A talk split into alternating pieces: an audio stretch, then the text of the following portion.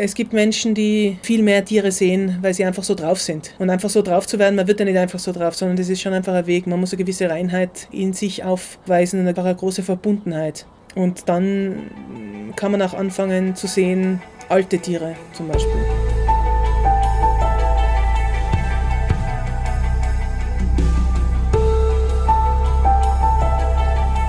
Veganinchens Stimme.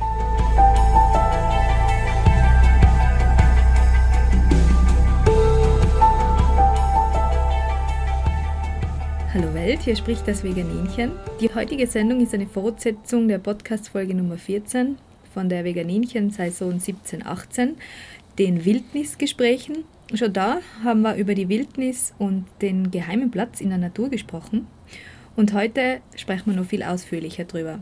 Vor dem Mikrofon, vor dem Outdoor-Mikrofon, wie man vielleicht hört, zwischen Vogelen, der Tiroler Autobahn und mystischem Nebel im Frühling, habe ich heute die Elisabeth Kuhn.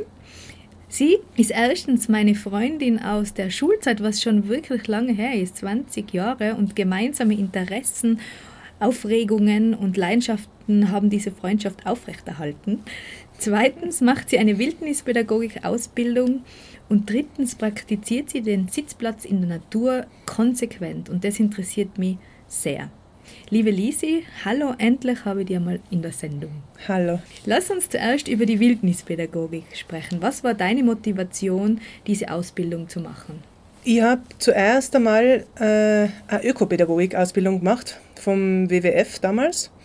Und äh, da habe ich so verschiedene Spiele in der Natur gelernt, die man mit Kindern machen kann, mit Schulklassen vor allem. Da ging es zum Beispiel um Keschern, wenn man aus äh, Teichen irgendwelche Tiere rausholt, so wie man es halt kennt, vielleicht von einem eigenen Schulprogramm, das man schon durchgemacht hat. Und äh, ich habe das immer sehr angenehm empfunden Leider ist das Programm dann nicht weitergeführt worden und dann hat mir aber eine Kollegin erzählt, dass sie eben eine noch viel coolere Ausbildung gemacht hat und das war eben die Wildnispädagogik-Ausbildung. Und sie hat mir da gar nicht so viel erzählt, aber sie hat gesagt, man weiß eigentlich nie, was kommt, aber wenn man sich darauf einlässt, dann, äh, dann ist es super. Und dann haben wir gedacht, ja, wieso nicht? Ich habe Zeit, das mache ich. Und da habe ich angefangen und ich muss sagen, ich war durchgehend überrascht und immer positiv überrascht. Und es äh, hat mein Leben verändert. Was sind denn die Daten und Fakten von dieser Ausbildung? Also wie lange dauert sie? An welchen Orten ist sie? Gibt es Module? Ja, ähm, die Schule ist äh, eine deutsche Wildnisschule. Äh, die heißt Wildnisschule Wildniswissen.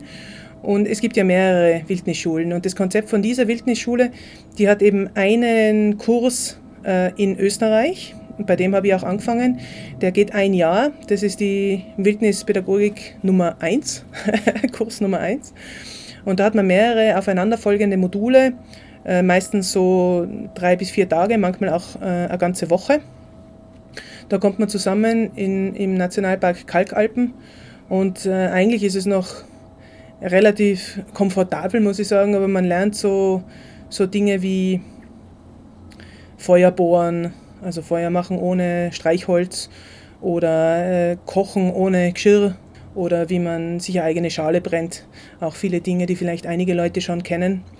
Und man kann dann weitermachen, wenn man das erfolgreich abgeschlossen hat, mit der WP2, der Wildnispädagogik Nummer 2. Da stecke ich gerade in der Ausbildung. Die geht eben weitere zwei Jahre noch. Und dann gibt es noch ein drittes Modul. Äh, da ist man dann vier Wochen draußen. WP3. WP3. Und auch woanders, also nicht nur Kalkalpen, sondern auch weiter weg von Österreich vielleicht sogar weg. Genau, ja, diese Ausbildung, dieses äh, schon das zweite und dritte Jahr, also diese WP2, die findet nur in Deutschland statt. Da gibt es verschiedene Kurse, eine in Norddeutsch, Norddeutschland und auf jeden Fall in Süddeutschland. Ich bin in der in Süddeutschland. Das ist eh in der Nähe von München. Das ist äh, schaffbar. Ist auch wieder so als Module aufgebaut. Und die WP3 Soweit ich informiert bin, wird die meistens findet die entweder in Polen statt oder in Kanada. Wow. Dann äh, ist man da vier Wochen und ja, und was erwartet einen da? Ja, also ich weiß es jetzt auch nicht so ganz genau, was einen da erwartet. Ich meine, man geht ja schon einen langen Weg, bis man da vier Wochen draußen ist.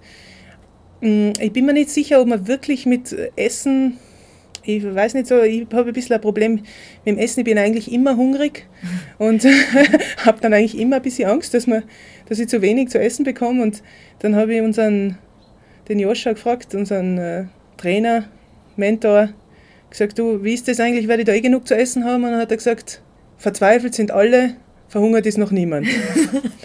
also auf das kann man sich dann einstellen. Und ja, da schaue ich mir das halt einmal an. Aber da wird es dann quasi ähm, reingeworfen ins kalte Wasser. Ihr müsst dann ein paar Tage einfach überleben, müsst ihr ein Bett bauen oder wie kann man sich das vorstellen? Ja, eben das, dadurch, so wie ich am Anfang gesagt habe, man weiß es nie so ganz genau, was kommt. Ich gehe schon davon aus, dass man da verschiedene Inhalte äh, lernen und wir müssen auf jeden Fall unser eigenes Lager bauen, da bin ich mir sicher. Und wir müssen sicher einige Dinge tun. Sachen sammeln natürlich, schauen, dass wir irgendwie zu essen kommen, dass wir ein Feuer machen. Und jetzt in der WP2, was lernst du jetzt gerade? In der WP2, da geht es sehr stark darum, wie man geht es sehr stark um eine Eigentransformation eigentlich. Da geht es sehr stark auch um den inneren Weg. Auch viel Wissen natürlich über die Natur, wer macht wann was, was macht ein Reh im Winter, was macht der Fuchs im Sommer, wie, wie, wie funktioniert das. Viel beobachten natürlich am Sitzplatz, das ist immer durchgehend, jede Woche mindestens eine Stunde. Aber dieser innere Weg, das ist das, was uns alle am meisten beschäftigt. Das ist interessant. Soll ich da nachfragen? Was, also ist, der, was gern, ist, der, was innere, ist der innere Weg? Ja. Der innere Weg. Also es gibt ja verschiedene Möglichkeiten. Vielleicht fange ich beim Sitzplatz an, vielleicht fange ich bei der WP1 an. Ja. Mhm. Ähm, also den Sitzplatz, da wird mir sehr früh rein. Das lernt man im ersten Modul. Was ist ein Sitzplatz und, und was macht man da? Und da geht es, eigentlich geht es immer auch darum, wie kann man den Tieren noch näher kommen oder den, der Natur noch näher kommen. Das ist überhaupt das ganze Konzept von der Wildnispädagogik. Und was muss man dazu tun? Und da geht es jetzt, auf der einen Seite kann man das mechanisch machen, dass man eben still sitzt, zum Beispiel. Das äh, ist ein bisschen eine Voraussetzung. Dann kommen die Tiere schon viel näher, aber dann geht es auch noch darum, wie bist du drauf selber. Es hängt halt viel von der inneren Einstellung ab, vom, vom, vom Gefühl, das man hat, von der Art und Weise, wie man ist, dass dass die Tiere tatsächlich nahe kommen können. Oder dass sie dich nicht so wahrnehmen oder dass sie dich nicht als Gefahr wahrnehmen. Das kann nämlich, wenn man jetzt zum Beispiel sitzt und man ist total im Stress, dann kommt der Tier auch nicht. Oder wenn man geht, manchmal die Vögel zeigen einem das recht gut. Wenn, wenn die Amsel unter wilden Gezeter wegfliegt, dann weißt, okay, da muss ich was tun eigentlich. Ja. Da bin ich jetzt mit einer starken Energie unterwegs. Mhm. Genau. Und Ihr lernt auch, wer war da jetzt gerade noch vor mir, anhand von Spuren zum Beispiel. Oder genau. was ist da passiert gerade vor kurzem? Das kann man lesen in der Landschaft. Ja, das kann man lesen. Es gibt, es gibt ja ganz viele verschiedene Tierspuren, äh, ganz viele Möglichkeiten, wie man erkennen kann, wer da wohnt und, und wer da vorbeigekommen ist. Jetzt im Winter ist es sowieso super. Jetzt ist ja schon fast Frühling, aber wo noch Schnee liegt, kann man Spuren sehen. Man kann dann äh, auch sehen, wer vorher da war, wenn es mehrere Spuren gibt, wann, wann das Tier ungefähr vorbeikommen ist, äh, was es gemacht hat. Und ich finde es immer eine ganz, spezielles, ganz eine spezielle Zeit im Winter. Bei meinem Sitzplatz eben in, in der Nähe, also in Wien, da gehe ich jetzt jede Woche hin und kenne ich auch schon ganz gut. Und der Winter, der bringt mir nochmal ganz, ganz viele Insights, weil weil ich kann halt auch sehen, wer ist wann, wo vorbeikommen. Da schneit es in der Nacht und in der Früh gehe ich raus um fünf und noch vor dem Büro habe ich das zwei, dreimal gemacht, bevor ich ins Büro gekommen bin. Und dann äh, schaue ich, wer da war und, und zeichne die Spuren auf. Und im Sommer kann ich mich dann hinsetzen und schauen, aha, kommt das Tier jetzt auch noch? Mhm. Und das ist immer sehr spannend. Und es gibt neben den Spuren, die jetzt man im Schnee zum Beispiel findet, kann man auch ganz viele Fraßspuren sehen. Wenn man fast alle Bäume, wenn es jetzt äh, Vögel gibt, die die klopfen, wie zum Beispiel ein Kleiber oder Spechte, das weiß fast jeder, dann kann man sehen, dass die da waren. Und man kann auch ein bisschen sehen, wer da war, mhm. tatsächlich, weil, weil die ja, tun schon ein bisschen unterschiedliche Dinge auch. Mhm. An die Gagelen zum Beispiel. Kann man auch, ja genau. Und Gewölle. Und die Gewölle, ja, da haben wir bei den Gewölle, das äh, habe ich jetzt gerade erst also die, den Code kann man natürlich auch schauen, wer da ist, den darf man auf keinen Fall angreifen. Ja, noch, es gibt, es gibt äh, welchen, der schlechter ist zum Angreifen und welchen, der weniger schlecht ist. Also von Raubtieren auf jeden Fall nicht angreifen. Und dann gibt es noch Dinge, die schauen sehr ähnlich aus wie Code und man verwechselt es wirklich sehr leicht, aber es schaut doch irgendwie ein bisschen anders aus. Und äh, das können dann oft so Speiballen sein von Vögeln. Und da haben wir jetzt gerade erst äh, mit Kindern von Eulen anstatt Speiballen zerlegt, mehrere Speibällen, Ballen. und äh, die ganzen und war es interessant? Ja, es war extrem spannend, muss ich sagen. Man kann, man kann da ja auch sehr genau sehen, wer da in der Gegend wohnt. Und was habt ihr da gefunden? Ja, wir haben da kleine Knochen gefunden. Ich habe jetzt sehr viele kleine Knochen haben wir ausgegraben. Von Mäusen? Von Mäusen, von Wühlmäusen waren das. Ich habe anhand der Zähne wieder nach hingesetzt. Kann man sehen, wer Und das im war. Sommer ist es dann viel schwieriger weil da ja dir der Schnee fehlt mit den Spuren. Da, da kann man dann die Fraßspuren, zum Beispiel bei den Zapfen. Genau, Zapfenfraßspuren, Fraßspuren an Zweigen, trotzdem noch ja. Blättern. Ja. Ich meine, es gibt ja so viele Tiere, die man einfach übersieht. Auch die ganzen Insekten hinterlassen ja auch Spuren, Spinnen hinterlassen Spuren, Frösche, alle lassen, hinterlassen sie irgendwie, fast alle hinterlassen irgendwelche Spuren. Und man kann sie nur nicht, man, man kennt sie halt einfach nicht. Man Ja, kann zum Beispiel sehr genau sehen, ob er, ob ein Hase an was gefressen hat oder ob es ein Reh war. Aber da braucht man schon eine große Achtsamkeit. Bei der Spinne, was wäre es dann zum Beispiel aus am Netz? Das, Tja. was sie verschlungen oder eingewickelt hat, ihre Genau, das ist ja auch im Netz. Du kannst Ja. vielleicht Kokons finden von den Jungtieren. gehäutet. Es gibt verschiedene äh, Käfer und Spinnen. Bei Spinnen bin ich noch nicht so weit. Es gibt ja so viele Tiere. Aber gerade bei Insekten, da gibt es ja auch viele, die, die zum Beispiel Blätter einrollen und das wird dann ihr Nest. Oder, oder wo es äh, kleine Löcher gibt, wo sie drinnen sind und, Mhm. und so. Blattschneiderbiene zum Beispiel. Genau, Blattschneiderbienen oder Blattspeiberbiene. Schneider. Was sind das für Menschen, die mit dir diese Ausbildung mitmachen? Wie würdest du die beschreiben? Das ist eine gute Frage. Es ist nämlich wirklich bunt durchgemischt. Es sind jüngere Leute, es sind ältere Leute, alle, die natürlich sich da in diese Natur noch viel stärker diese Verbindung zur Natur spüren wollen. Aber wirklich komplett durch. Wir haben äh, Polizisten, wir haben eine Metzgerin dabei, wir haben Lehrer, viele Leute, die natürlich soziale Arbeit irgendwie machen, die das dann auch anwenden wollen in ihrer Arbeit, Kindergärtner. Ich würde sagen, echte Menschen. So. Also die anderen sind auch echte Menschen, aber so gerade jetzt in der zweiten, in, im zweiten und dritten Ausbildungsjahr merkt man, wie die Leute immer mehr sich selbst herauskehren. Also wo diese Hüllen fallen, die durch unsere Gesellschaft äh, kulturell auch irgendwie auf, aufgepfropft sind und die uns da irgendwie einspinnen, wo die Leute sich wieder rausschälen und dann ihr Ich und die ganze Begeisterung, die da ist und die Verspieltheit auch, alles wieder rausholen. Und das ist schon ziemlich lässig zu sehen, wenn man, äh, wenn wir uns zusammentreffen, vor einer Woche oft, schaut man die Leute an. In der ersten Woche war das ganz speziell. Habe die Leute angeschaut und mir gedacht, was ist mit dem? Weil die Augen, die Augen waren halt so wie, ja, man geht in die Bank und du hast jemanden, der ist überarbeitet und dann siehst du die Person, das ist so ein bisschen eine Hülle. Und nach dieser Woche, nach dieser Woche habe ich die Leute angeschaut und die Augen waren ganz anders und, und das Leben hat rausgesprudelt und das ist schon ziemlich lästig, wenn man sieht, was so ein einfaches Leben auch äh, mit einem machen kann. Würdest du es auch beschreiben mit äh, wieder näher der Natur kommen oder eins sein mit der Natur? Ja, wir sind ja grundsätzlich Natur, ja. Ja, aber das haben, das haben wir, also viele sind ganz weit davon entfernt. Sich einfach wieder stärker verbunden fühlen. Natur sind wir trotzdem, glaube ich. Bis jetzt, was würdest du als deine wichtigste Lernerfahrung oder vielleicht auch Sinneserfahrung in dieser Ausbildung beschreiben? Also ich muss sagen, die Wicht, das, was tatsächlich am wichtigsten ist, was natürlich super lässig sind, sind diese ganzen Fähigkeiten, die man schon kriegt und dieses Mehrwissen über, über die Tiere. Äh, einerseits durch schon ein Studium, auch in den Büchern, aber, aber auch durch eigene Erfahrung, auch Sinneserfahrungen. Das Allerwichtigste ist doch diese innere Transformation, diese Werkzeuge, die man kriegt, mit dem Alltäglichen gut umzugehen, aus meiner Sicht. Was jetzt zum Beispiel bei den Sitzplätzen passiert ist, wenn ich mich an die allerersten Sitzplätze erinnere, da war natürlich der Aha-Effekt noch viel größer als jetzt. In der ersten, ich kann mich noch erinnern an den ersten Nachtsitzplatz, den ich gemacht habe, ich habe so Angst gehabt. Meistens ja nicht gewöhnt. Ich, ich habe nie ein Problem gehabt, in der Nacht im Wald zu sein. Ich bin gegangen, da hört man seine Schritte, man ist irgendwie laut, vielleicht quatscht man noch mit jemandem. Man kriegt eigentlich nichts mit, man ist in der Nacht und man hat keine Angst und denkt sich, ja super, ich bin in der Nacht unterwegs. Und dann habe ich mich hingesetzt. Allein.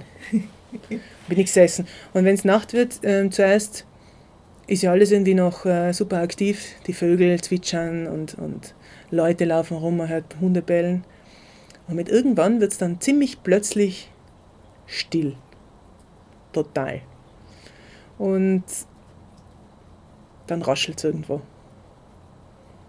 Und man denkt sich, oh Gott, ein Fuchs, er sieht mich nicht.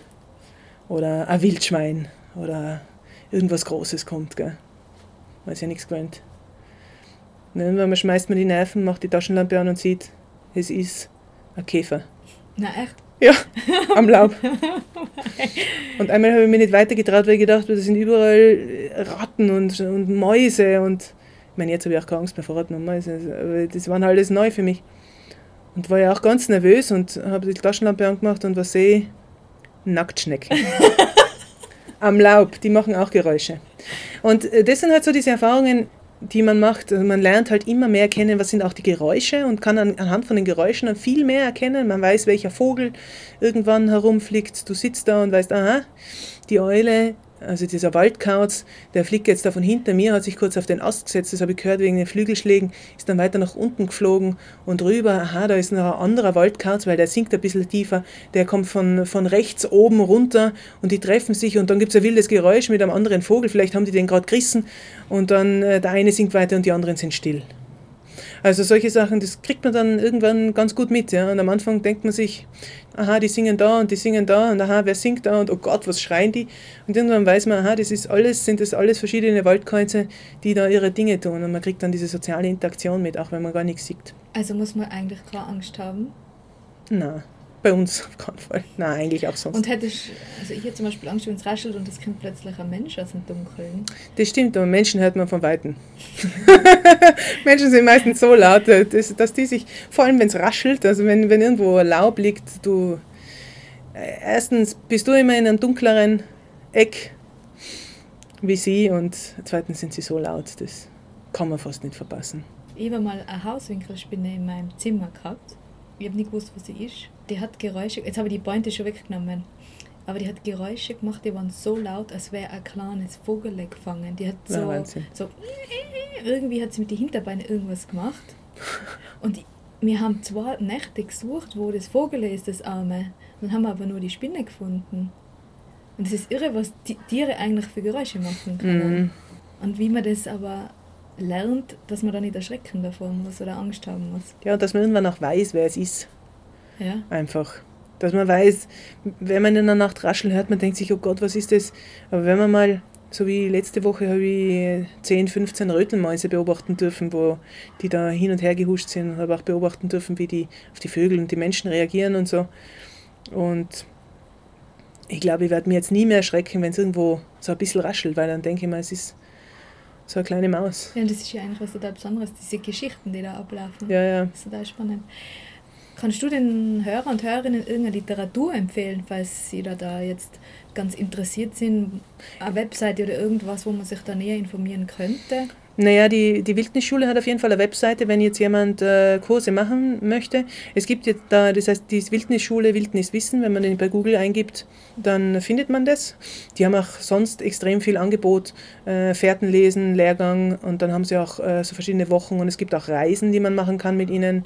Äh, in der Slowakei zum Beispiel, auf den Spuren von Wölfen und Luchsen ist man da. Da bin ich mal dabei gewesen und in Russland, sogar nach Namibia gibt es äh, Reisen. Da kann man mit den äh, Leuten, die dort den Jägern und Sammlern vor Ort was machen. Das ist, glaube ich, ziemlich lässig. So an Literatur, es gibt natürlich extrem viel Literatur, die irgendwie interessant ist. Das Standardwerk, sagen wir so, oder das Werk, das uns unterstützt in unserer Arbeit mit, mit anderen auch zur Wildnispädagogik, ist äh, der Coyote Guide. Genau, da gibt es äh, zwei Bände. Ansonsten habe ich halt hauptsächlich Spuren, Bücher zum Spurenlesen. Vogelstimmen. Vogelstimmen. Was wird der Abschluss sein und wie wirst du das dann praktisch anwenden? Du machst ja eigentlich schon was. Genau, was wird der Abschluss sein? Ganz ehrlich, ich weiß es nicht. und vielleicht ist es gut, dass ich es nicht weiß.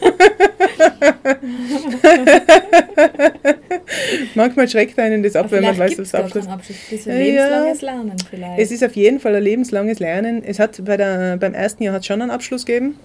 Ähm, man hat auch kontinuierlich, muss man Hausaufgaben machen, äh, nebenher, damit man auch weitermachen darf. Das haltet mir auch sehr bei der Stange, muss man sagen, und das ist auch sehr interessant. Das ist einmal Voraussetzung und dann wird es schon irgendwas geben. Ich weiß es nicht genau, was es sein wird. Genau. Und wie wende ich es an? Also ich bin mit einer Kollegin, haben wir eine kleine Kindergruppe. Da sind die Kinder zwischen drei und sechs ursprünglich. Jetzt sind einige Kinder, die schon ein, zwei Jahre bei uns sind, die nicht aufhören wollten. Jetzt haben wir auch Schulkinder dabei, tatsächlich bis sieben.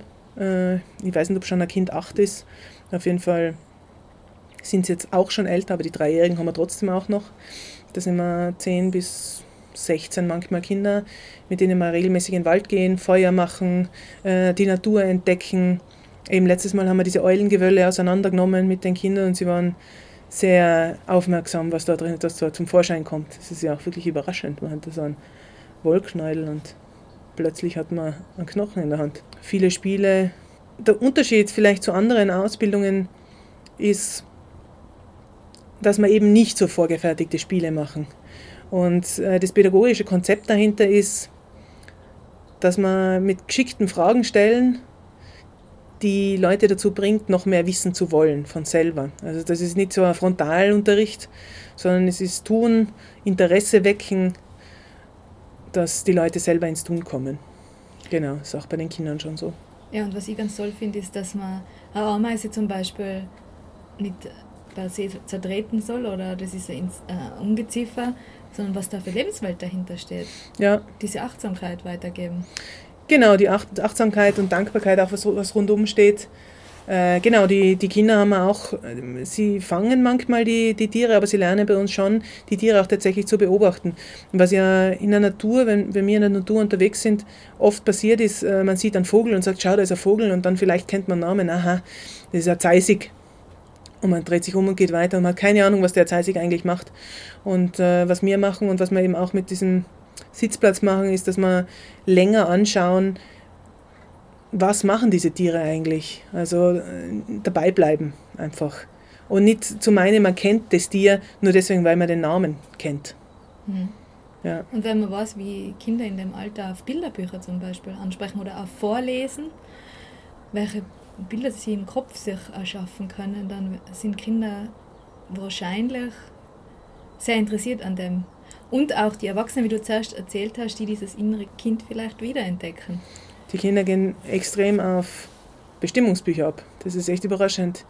Wenn man zum Beispiel ein Kind bringt ein Insekt, bei uns läuft es zum Beispiel so, ein Kind bringt uns Insekt und dann haben wir, haben wir auch ein geheimes Buch, wo wir Sachen reinschreiben und reinzeichnen vor allem, weil die Kinder ja noch nicht lesen können. Ah, geheim, geheim. Natürlich, es ist eine, es ist eine Schatzkiste. Also.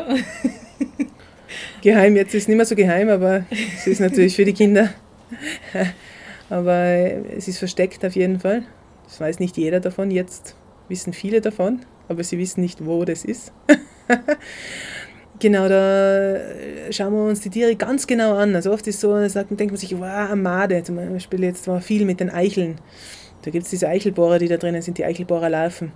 Und wir schauen uns sehen, aha, ein Loch, wer ist da drin? Da findet man diese Larve, die schauen wir uns ganz genau an, wie viele Füße hat die, hat die einen Kopf, hat die Segmente. Und plötzlich wird es dann zu einem richtigen Tier, dann ist es nicht mehr Weh, eine Made oder Weh, eine Larve, sondern, sondern das Tier tut was und es frisst vielleicht sogar was und es bewegt sich und wir lernen, ich sage jetzt mir lernen, weil ich lerne es genauso mit, weil ich kenne ja natürlich nicht jedes Insekt. Wir schauen uns ganz genau an, was für ein Insekt ist das, was macht das, was wird es dann später. Wann, wie ist das überhaupt da reingekommen? Und was macht sie jetzt? Jetzt kommt der Winter und es ist aber noch kein Käfer und es sollte aber zu einem Käfer werden. Und wie schaut der Käfer aus und was macht der Käfer dann? Und das schauen wir uns alles ganz genau an und äh, zeichnen das in ein Buch, dass wir uns auch später wieder erinnern. Und dann irgendwann einmal lernt man einfach dann äh, den Platz, wo man oft ist, egal wo das jetzt ist, äh, sehr genau kennen. Und man geht durch und man sieht einfach, wer da überall wohnt und wer da was frisst und wem was gehört und, und wer da um den Platz gekauft hat und, und was für Geschichten stehen hinter, hinter am Loch im Baum. Würdest du sagen, dass neben dieser Ausbildung auch ein positiver Effekt des Natur- und Tierschutzes mitschwingt? Ja, also zu uns haben sie damals gesagt, wenn ihr was tun wollt für die Welt, dann bringt es den Kindern Dankbarkeit bei. Und das ist, wir machen das jetzt auch konsequent Es gibt eine Sache, das ist die Danksagung, die bei uns oft stattfindet vor dem Essen in der Früh. Also wenn man sich in der Früh zusammentrifft, gibt es eine Danksagung am Anfang, am Ende. Und da geht es darum, dass man, man sagt Danke allen. Man sagt Danke den Menschen, die zum Beispiel altes Wissen bewahrt haben. Und Danke der Erde, die alles hervorbringt. Äh, den kleinen Tieren, die in der Erde leben und Sachen zersetzen. Den, den, Jung, äh, den, den Pflanzen, den niedrigen Pflanzen und den Bäumen die Lebensraum bieten und Nahrung bieten, der Luft, die wir oft vergessen, äh, die alles verbindet und die wir täglich atmen, denn der Sonne, die das bringt, dem Feuer, allen sagen wir Danke, auch dem, der großen Ordnung und denen auch, die noch kommen, weil die erinnern uns daran, was die richtigen Entscheidungen sind. Und das machen wir auch mit den Kindern. Mit den Kindern machen wir es oft einfach kürzer und fokussierter auf nur ein Thema. Äh, und da bleiben die Kinder gut dabei und können auch gut Danke sagen für, für Dinge, die sie erlebt haben. Und das ist wichtig, dass wir eben wissen, was, was wir da eigentlich alles haben. Wo gibt es für die noch wirkliche Wildnis, Lesi? Wirkliche Wildnis, ja. Also die, definiert wird Wildnis ja vermutlich als das, was vom Menschen nie wirklich beeinflusst worden ist. Das sind halt ein paar Urwälder, die es noch gibt, vielleicht ein paar Berggipfel. Auch wenn da nichts wächst, ist auch noch Wildnis. In, in Europa gibt es da nicht so viele, in Osteuropa wahrscheinlich ein bisschen mehr, in Russland auch noch einige, schätze ich. Amazonas, genau. Aber sonst äh, gibt es natürlich auch wilde Gebiete, die wilden Gebiete, die einfach gelassen werden, dass sie wachsen können, wie sie, wie sie wollen. Was unterscheidet denn ein Urwald von unserem Wald da in Tirol? Ja, ich meine, es gibt unterschiedliche Wälder da in Tirol.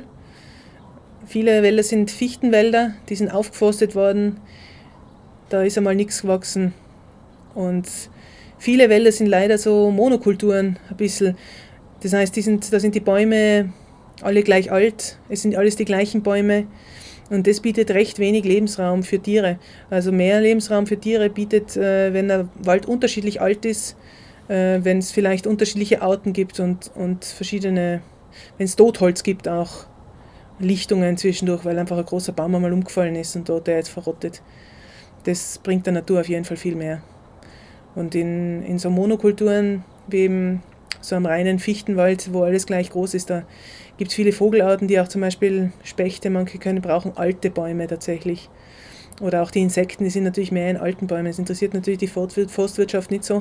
Mhm. Aber Leider. wenn da alles zerfressen ist, aber eigentlich also aus meiner Sicht, das ist ja auch beim Nationalpark Kalkalpen, das war ja ein Ringen und ein Ziehen, wie Sie uns erzählt haben, dass die die Fichten einfach umfallen lassen dürfen im Kerngebiet vom Nationalpark, weil, weil die Forstwirte Angst haben vor einem Buchdrucker, vor dem mhm. Käfer, der da die Fichten so schädigt. Aber für die Vogelwelt ist das natürlich geil, ja. die haben da unendlich viel zum Fressen. Mhm. Mhm. Und wenn du von so einer Ausbildungs, von einem Ausbildungsmodul zurückkommst, mhm. du fühlst dich ganz eins. Da fühle Und dann ganz eins. siehst du da jetzt die Autobahn. Tut das weh? Ja, vor allem ist es meistens, vor allem wenn es längere Seminare sind, ist es meistens, kommt einem alles ein bisschen unwirklich vor, ja. Das ist. Aber ich muss sagen, oft wenn ich zurückkomme, bin ich äh, so tiefenentspannt dass mir viel auch wirklich nichts ausmacht. Wenn ich mir jetzt denke, wenn ich in der Früh dann äh, in die Arbeit radel, dann äh, oft ärgere ich mich natürlich über verschiedene Verkehrsteilnehmer, wie man es mal so macht. Ne? Man ärgert sich. Und wenn ich von so einem richtig coolen Modul zurückkomme, dann fahre ich da beschwingt und der Auto fährt knapp bei mir vorbei und denkt mir, aha, der hat einen Stress. Und es betrifft mich gar nicht richtig eigentlich. Aber diese Zerschneidung der Landschaft, diese menschliche, mir tut ja, das oft weh. Das hat jetzt gar nicht unbedingt mit dem Zurückkommen zu tun. Es tut, natürlich tut es weh, was wir Menschen mit der Welt machen. Mhm. Ganz, äh, ganz wild tut es weh. Ja, wenn man anschaut, wie Leute einfach nicht erkennen, für mich hat es immer mit der Dankbarkeit zu tun, wenn Leute einfach nicht erkennen, was da ist und was ihnen gehört. Die Leute glauben, es gehört alles ihnen. Und dann gehen sie durch eine Landschaft und sehen eine grüne Wiese und denken sich, Aha, grüne Wiese. Wie ein Fußballfeld, dort wächst ja Gras. Nur Gras. Und sonst nichts. Da gibt es jetzt auch keine Insekten und so. Und die Leute wissen oft einfach gar nicht, was, was damit angerichtet wird, glaube ich. Und oft sind wahrscheinlich halt auch die Probleme so groß, die eigenen, dass sie gar nicht drüber nachdenken wollen, was sie damit anrichten. mit dem, was man da kauft. Mit diesen ganzen konventionellen landwirtschaftlichen Produkten, die Pestizide ausbringen ohne Ende und damit die Nahrungsgrundlage von den Vögeln und auch umbringen. Ja. Hm. Da ist übrigens ein Meisele, hat da mitgeredet. Ja. ja. Jetzt würde ich noch gerne auf den, der John Young nennt es der geheime Platz in der Natur, ihr nennt es den Sitzplatz, mhm. ähm, eingehen, weil du das ja wirklich konsequent durchziehst. Ihr habt es ja auch als Hausaufgabe auf. Für den, der jetzt noch nie was davon gehört hat, beschreib bitte den Sitzplatz. Wir haben die Aufgabe bekommen damals, sucht euch irgendwo in der Nähe, wo ihr wohnt, einen Sitzplatz, einen Platz in der Natur idealerweise. Äh, sollte Wasser in der Nähe geben. Und dort setzt euch hin und bleibt für eine Stunde sitzen. Ihr macht nichts anderes als sitzen. Und es gibt mehrere Dinge, die man da auch tun kann, außer sitzen. Und zwar vor allem seinen Blick zu verändern, in den Eulenblick. Äh, damit schafft man auch ein kleines bisschen innere Tarnung schon. Der Eulenblick ist der Blick, wo man nicht was fokussiert, sondern wo man alles gleichwertig irgendwie anschaut. Den ganzen, das ganze Blickfeld hat von, von ganz außen. Man sieht ja, wie viel ist das? Knapp 180 Grad? Ja, ich denke es mir gerade, weil man schaut ja sonst immer nur auf irgendwelche Bildschirme nach vorne genau. und eigentlich sieht man ja von rechts nach links. Du ja? sieht man von ja. rechts nach links, aber du brauchst die Augen gar nicht bewegen. Du siehst, wenn du, du kannst Lehrer können das ganz gut. Die schauen einfach nur irgendwo hin und sehen trotzdem überall, wer schummelt. Ja? Und sie schauen dich aber gar nicht wirklich direkt an, weil sie einfach im Peripheren, in der Peripherie, also im Äußeren sehen, dass sich da was bewegt. Und das ist auch das äh, Besondere an, an diesem Eulenblick, so wie wir ihn nennen. Das ist, wenn man jetzt zum Beispiel sich vorstellt, man nimmt die Hände beide nach vor und führt sie in einem Halbkreis auseinander und bewegt immer die Finger und starrt immer aber nach vor. Und dann sieht man diese Bewegungen irgendwann einmal noch. Und soweit, wie man diese Bewegungen sieht, soweit geht das Blickfeld. Und es geht auch nach oben und unten. Und wenn man es schafft, eben in diesen Eulenblick zu gehen, dann hat man von diesem gesamten Blickfeld, das der Mensch möglich ist zu sehen, kann man sehen, was passiert. Und das macht einen Mörderunterschied. Wenn man jetzt zum Beispiel schaut auf ein, auf ein Waldstück, oder nicht unbedingt ein Waldstück, ein Waldstück mit Lichtung, und man sitzt im Eulenblick, dann siehst, aha, da im rechten Busch ganz weit, ohne dass man die Augen bewegt und ohne dass man sich selber bewegt.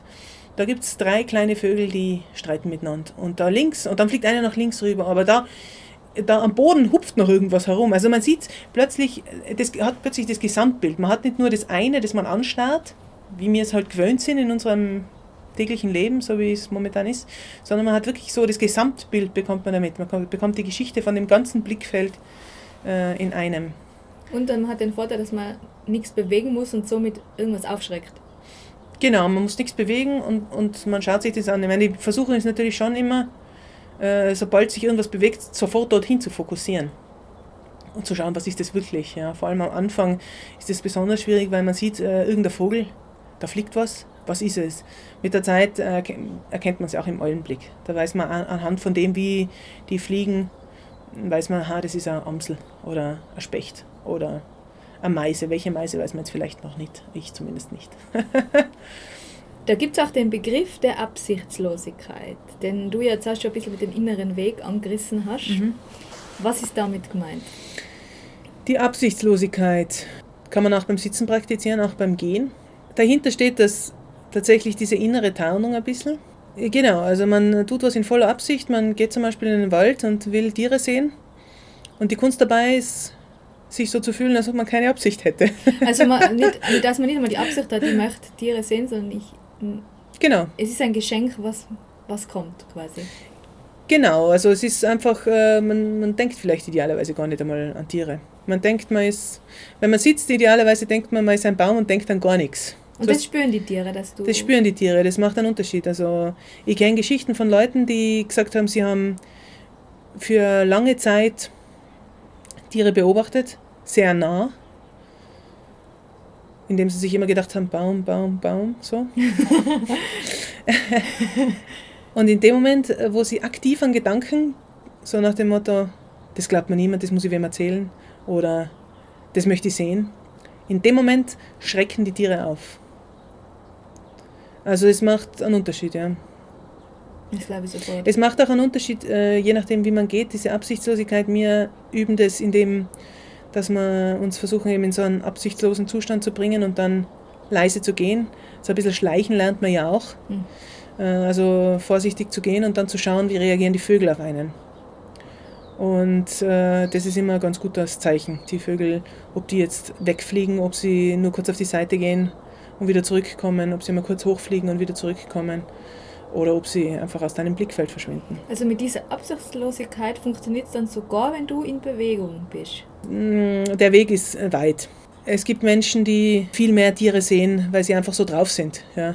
Und einfach so drauf zu werden, man wird ja nicht einfach so drauf, sondern das ist schon einfach ein Weg. Man muss eine gewisse Reinheit in sich aufweisen und einfach eine große Verbundenheit. Und dann kann man auch anfangen zu sehen, alte Tiere zum Beispiel. Das bedeutet? Das bedeutet zum Beispiel, meistens wenn man in den Wald geht oder man setzt sich hin, dann sind es eher so die jungen, unerfahrenen, unerfahrenen Tiere, die man sieht. Ja, vielleicht ab und zu mal, dass, dass man wirklich außerhalb vom Blickfeld ist. Die Tiere riechen einen ja auch. Die wissen ja ganz genau. Mir ist es einmal passiert, dass sich fast der äh, Vogel beim Gehen auf meinen Kopf gesetzt hat.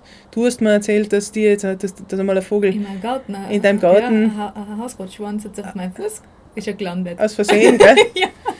Und äh, also es ist, aus, es ist davon auszugehen, dass das jetzt eher unerfahrene Tiere sind, ja, weil die, die, die wirkliche Erfahrung haben und die wirkliche Ahnung haben, die, die, denen passiert sowas eigentlich nicht. Und dass man jetzt zum Beispiel einen alten Hirsch sieht, das ist einfach schwieriger, weil die haben halt einfach schon, schon viel mehr Erfahrung drinnen, sich zu verstecken und nicht gesehen zu werden. Deswegen sind sie wahrscheinlich auch einfach alt. Einfach die. Und manche Leute, die eben dann so drauf sind, die, die wirklich viel Erfahrung haben, die wirklich viel draußen sind, die extrem starke Verbundenheit haben, die können auch solche Tiere sehen. Was das für Ehre ist. Das ist eine große Ehre. Und wenn man sich Worte. denkt, wer da nicht aller lebt, gell, und meistens, wenn man durch den Wald geht, sieht man überhaupt niemanden. Bevor ich diese Ausbildung gemacht habe, bin ich durch den Wald gegangen und ich habe mir gedacht, da ist ja niemand. Mhm. Aber da sind überall mhm. welche. Mhm. Und das Besondere ist ja, dass du in einer Großstadt lebst. Du bist jetzt da in Tirol zu Besuch, aber du bist ja eigentlich in Wien. Mhm. Und du schaffst es trotzdem, zu deinem Platz zu kommen. Wie machst du das? Tja, ich steige aufs Radl voraus. Also ich habe mir einen Platz gesucht. Es gibt verschiedene Möglichkeiten, wie man diesen Sitzplatz machen kann. Ähm, ich habe relativ lang gesucht. Ich habe es auch in Parks probiert. Äh, das ist jetzt auch nicht ganz uninteressant, aber natürlich kommen andere Tiere, als jetzt mal, wenn man im Wald ist. In Wien haben wir den Vorteil, dass es einige Naturgebiete gibt. Die Donauinsel ist zum Beispiel recht gut, aber es ist halt immer sind recht viele Leute. Ich habe mal einen Platz gesucht im Wienerwald.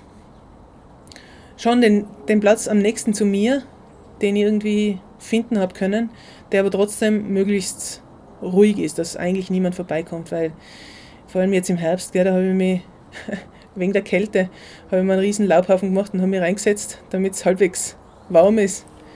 Und das ist natürlich schon immer ein bisschen weird, wenn dann Leute vorbeikommen und man sitzt da in diesem Laubhaufen und es kommt dann jemand vorbei und, und dann denkt man sich, ja, soll ich da jetzt grüßen oder... Sing, singen die die? Ja, also wenn sie direkt auf mich zukommen, dann fällt das schon auf.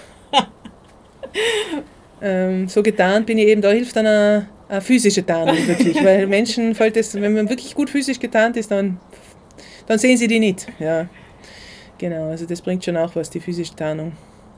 Aber meistens eben steht, schaut mein Gesicht raus und dann meistens sieht man mich dann. Das aber ja, dann nehme ich mir meistens, ich arbeite nur Teilzeit, unter anderem auch deswegen, weil ich Zeit haben möchte, auch für die Ausbildung. Es ist nicht, nicht total unaufwendig, man muss auch Hausaufgaben nebenher machen, man soll wöchentlich zum Sitzplatz gehen und das danach auch aufschreiben, was, was man erlebt hat und wie es einem damit gegangen ist. Es gibt verschiedene Meditationen und verschiedene Übungen, die man da auch machen. Eben auch äh, neben dem Eulenblick zum Beispiel die Fünf-Sinnes-Meditation, wo man sich besonders auf Spüren oder Hören auch zum Beispiel konzentriert. Das müssen wir aufschreiben, das heißt, da muss ich regelmäßig hin. Und es braucht natürlich dann auch Zeit. Und oft ist es so, dass ich mir einfach auch viel länger Zeit nehme. Äh, jetzt gehe ich halt, früher bin ich halt oft äh, an verschiedene Orte gegangen, jetzt gehe ich oft an denselben Ort und lerne den halt extrem gut kennen. Und schleiche vorher ein bisschen rum und suche mir Materialien. Wir müssen ja zum Beispiel auch ein bisschen üben, Feuer zu machen. Und du warst auch durch die Ausbildung, was jetzt gerade passiert. Jetzt zum Beispiel mit den die Amphibien kommen jetzt wieder. Genau, die Frösche kommen wieder und da habe ich mir jetzt immer als einen zusätzlichen Sitzplatz habe ich mich in die Nähe von einer Wildschweinshule gesetzt und habe geschaut, ob da wer kommt. Und das ist natürlich auch immer interessant, weil so Wasser ist immer super, da kommen auch viele Vögel. Aber die Frösche waren noch nicht da. Zumindest habe ich noch keinen gesehen. Ja. Im Winter, das stelle ich mir vor, ist es hart manchmal. Ja, Ja? ja. es ist manchmal ziemlich kalt. Ich habe äh, mir ein warmes Gewand natürlich gekauft und äh, ich habe hab eben diesen Laubhaufen, wo ich mich doch reingesetzt habe und einen warmen Tee immer mitgenommen und geschaut, dass ich mich halt wirklich warm einpacke. Äh, und dann habe ich es auch normalerweise geschafft für eine Stunde. Also äh, bin ich da im Schnee gesessen und habe gefroren. Oft. Oft merkt man ja gar nicht, wie kalt einem wirklich ist. Wenn man dann aufsteht und wenn man merkt, dass es eine Stunde braucht, bis man die Füße wieder spürt, merkt man, wie kalt einem wirklich gewesen ist. Aber die Auswirkung, muss ich sagen, für den Sommer jetzt ist extrem. Letzte, Wo letzte Woche war es schon sehr warm am Sitzplatz und es hat die Sonne ein bisschen gescheint und ich bin gleich mal fünf Stunden gesessen, weil es war so gemütlich und dann geht es halt dann schon sehr leicht, sehr viel leichter, wenn man unter so widrigen Umständen, ich war auch schon im Regen draußen, mit Regenkleidung und dann sitzt man eine Stunde und es schüttet auf einen drauf. Oder mit Mücken. Das ist auch eine Herausforderung. Das, also es gibt da extrem viele Mücken bei mir. Und es ist aber auch sehr heiß. Und ich will natürlich auch kein Mückenschutzmittel verwenden, weil das riecht wieder so stark. Und ich habe es mit allen möglichen probiert. Ich habe mit Schlamm eingerieben, weil das machen ja die Schweine so, die Wildschweine. Ja, das spielt voll die Rolle, weil wenn du da eins werden willst mit dem Platz, musst du ja immer denselben Geruch haben, oder? Ähm, na, jetzt nicht unbedingt denselben Geruch, aber was die Tiere schon sehr schnell merken, ist Waschmittel. Waschmittel, Waschpulver, solche Sachen, das riechen sie, Parfum, das riechen sie natürlich sofort. Und da sind sie natürlich dann gleich mal weg. Also da gibt es dann auch, kann man, wenn es um Tarnen geht, eben, da gibt es dieses physische Tarnen, wie macht man sich weg, sozusagen, die sehen einen ja sonst einfach oder sie riechen einen und dann gibt es halt den inneren Weg auch noch zum Beispiel, ja. Und dann die Bewegung natürlich, die man wegnimmt. Und die Tageszeit ist auch ein Begriff. Also ihr werdet auch angehalten, in der Dämmerung einmal rauszugehen und in der Mm. Nacht. Das ist, das haben sie gesagt, ist ihnen egal, aber wenn wir regelmäßig sitzen, wird das sowieso von selber kommen. Das ist eben auch diese Wildnispädagogik. Die gehen einfach davon aus, dass man dann irgendwann einmal wissen will, was eigentlich in der Nacht da passiert. Mhm. Und was ratest du jetzt äh, Menschen, die daheim in ihrer warmen Wohnung sitzen und sich denken, "Ma, eigentlich möchte ich diese Erfahrung auch mal machen? Was ist, wie kommt man raus? Kommt, einfach machen, oder? Einfach machen, ja. Und vielleicht äh, ist es gut, ich meine, wir haben ja auch gemütlich angefangen. Im ersten Jahr, da braucht man wirklich keine Angst haben. Vor allem in Österreich, weil das, äh, das ist ja da ganz, ganz gemütlich und total nett. Ähm, man hat auch genug zu essen. und man ist recht frei. Also man wird da schon langsam, langsam hingebracht, sozusagen, dass man dann auch im Winter eine Stunde draußen sitzen kann. Aber ich würde sagen, wer rausgehen möchte und zum Beispiel einen Sitzplatz machen möchte, einfach mal rausgehen und sich hinsetzen und vielleicht auch versuchen, eben in dieses periphere Sehen zu gehen und dann einmal eine Stunde zu bleiben. Für mich war das also, ich bin ja wirklich ein bisschen lästig geworden meiner, meiner, meiner Umgebung, weil früher, also ich, ich gehe immer noch viel am Berg, ja, und mittlerweile kann ich das auch wieder einfach durchzugehen auf einen Gipfel. Aber wo ich begonnen habe mit den Sitzplätzen, bin ich draufgekommen, dass wenn ich mir eine Stunde wohin sitze, dass ich so viel mehr erfahre von der Umgebung, als wenn ich einen ganzen Tag irgendwo hingehe. Und dann wollte ich natürlich nur noch, dann bin ich ein bisschen gegangen und dann gedacht, was ist da? Große Neugier. Und dann wollte ich mich dort hinsetzen und die haben gesagt, jetzt kommen wir mal weiter. Gell? Und das war äh, verändernd wirklich. Also man sieht einfach extrem viel mehr, man macht äh, nahe Erfahrungen. Zum Beispiel, man kann sich neben ein Mausloch setzen in der Dämmerung, man kann sie auch ein bisschen herbeiführen. Dann kommt die Maus auch irgendwann raus. Und die erste Maus, die ich aus dem Loch kommen gesehen habe, kann ich mich noch genau erinnern. Da ist eine Nacktschnecke draufgepickt. Die haben gemeinsam da drinnen gepennt. Ja, süß. Und, äh, und da ist auch an dem Tag ist auch ein Falke herumgeflogen. Direkt vor mir. Der ist auch direkt vor mir dann gelandet damals. Und ich habe mir dann schon ein bisschen geschreckt, dass diese Maus, die jetzt dann mit der ja da gerade ein bisschen eine Verbindung oder ich, ich mir verbunden gefühlt habe, dass die jetzt da vom Falken erwischt worden ist, aber sie ist nicht erwischt Ja, worden. Das wäre natürlich eine große Aufregung gewesen an diesem Tag.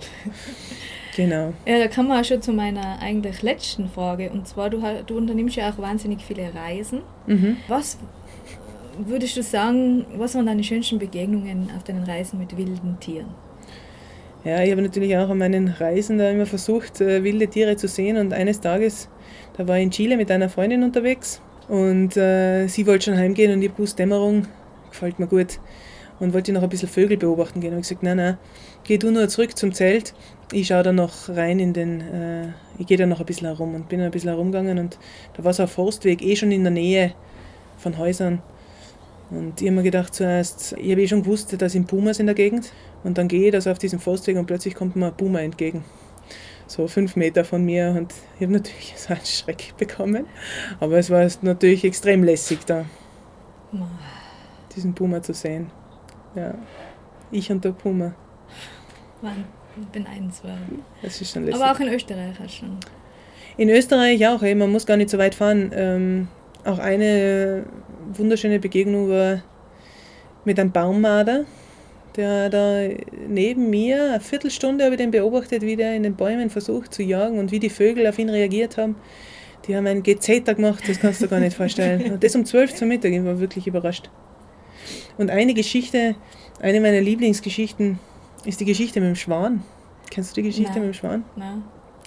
Die Geschichte mit dem Schwan geht so in, auf der Donauinsel in Wien bin ich gegangen, einen Weg. Es war auch eine Zeit, wo die Leute jetzt nicht so viel auf der Donauinsel sind, weil das sind da meistens, das ist, äh, das kennen vielleicht nicht alle, aber das ist zwischen zwei Flüssen und die Leute gehen dorthin zum Baden. Das heißt, es war ein kalter Tag, vielleicht hat es ein bisschen geregnet. Und ich bin also einen Weg gegangen, wo es ein bisschen wild ist, noch so eine von diesen Altarmen von, von der Donau, äh, wo es noch so ein bisschen feuchtgebietmäßig ist. Und ich gehe da so und sehe einen jungen Schwan, Schwan in seinem ersten Winter. Gell? Und ich gehe da so und sehe diesen Schwan und bleib stehen. Und denke mir, super, dass ich diesen Schwan so nah beobachten kann. Und dieser Schwan kommt langsam auf mich zu, schwimmt langsam auf mich zu und denkt mir, ah, der kommt her. Und dann kommt er langsam die Böschung rauf und denkt mir, der kommt zu mir. Was macht der Schwan bei mir? Und ich beuge mich so ein bisschen runter und in diesem Moment faucht er. ich war total erschrocken natürlich, weil die sind ja total aggressiv manchmal. Und ich bin halt dann gleich weiter, gell, und mir gedacht, oh, der Schwan. Und der Schwan war hinter mir dann, ist er da im Wald weitergegangen und hat mich da so ein bisschen verscheucht aus seinem Gebiet. Sie war schlecht drauf, der Schwan. Und dann sehe ich, es waren ja schon Spaziergänge unterwegs, auf der anderen Seite vom Ufer, ganz drüben, ein Hund, ein Schwarzen. Mit von einer Spaziergängerin. Im Jagdmodus ist er da hingelaufen und hat gebellt und gebellt und ist laut gewesen.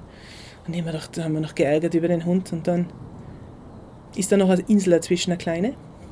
Und von der Insel plötzlich taucht der, taucht der Reh auf, springt ins Wasser, schwimmt durch, diesen, durch dieses Wasser, rennt hinter mir die Böschung rauf und direkt über den Schwan drüber. Das glaubst du ja nicht. Das glaubst du nicht, ne? Und dann ist dieser Schwan runtergeputzt und mir hat der Schwan natürlich leid getan. Wollte hingehen, schauen, ob es ihm eh gut geht, weil er ist da mit offenen Flügeln im Gebüsch hängen geblieben. Und dann sind aber schon die Eltern von den Schwänen dahergekommen und der Schwan war eh in Ordnung. Ja. Und aber die Eltern von den Schwänen haben mich gleich wieder verscheucht, weißt du, es ist. aber das war schon ein sehr aufregendes äh, Erlebnis. Aber Lisi, du hast mir mal erzählt, du bist ja mal von einem Feldhamster angefaucht worden. Ja, die Feldhamster. Erzähl das noch kurz. Das ist so nett.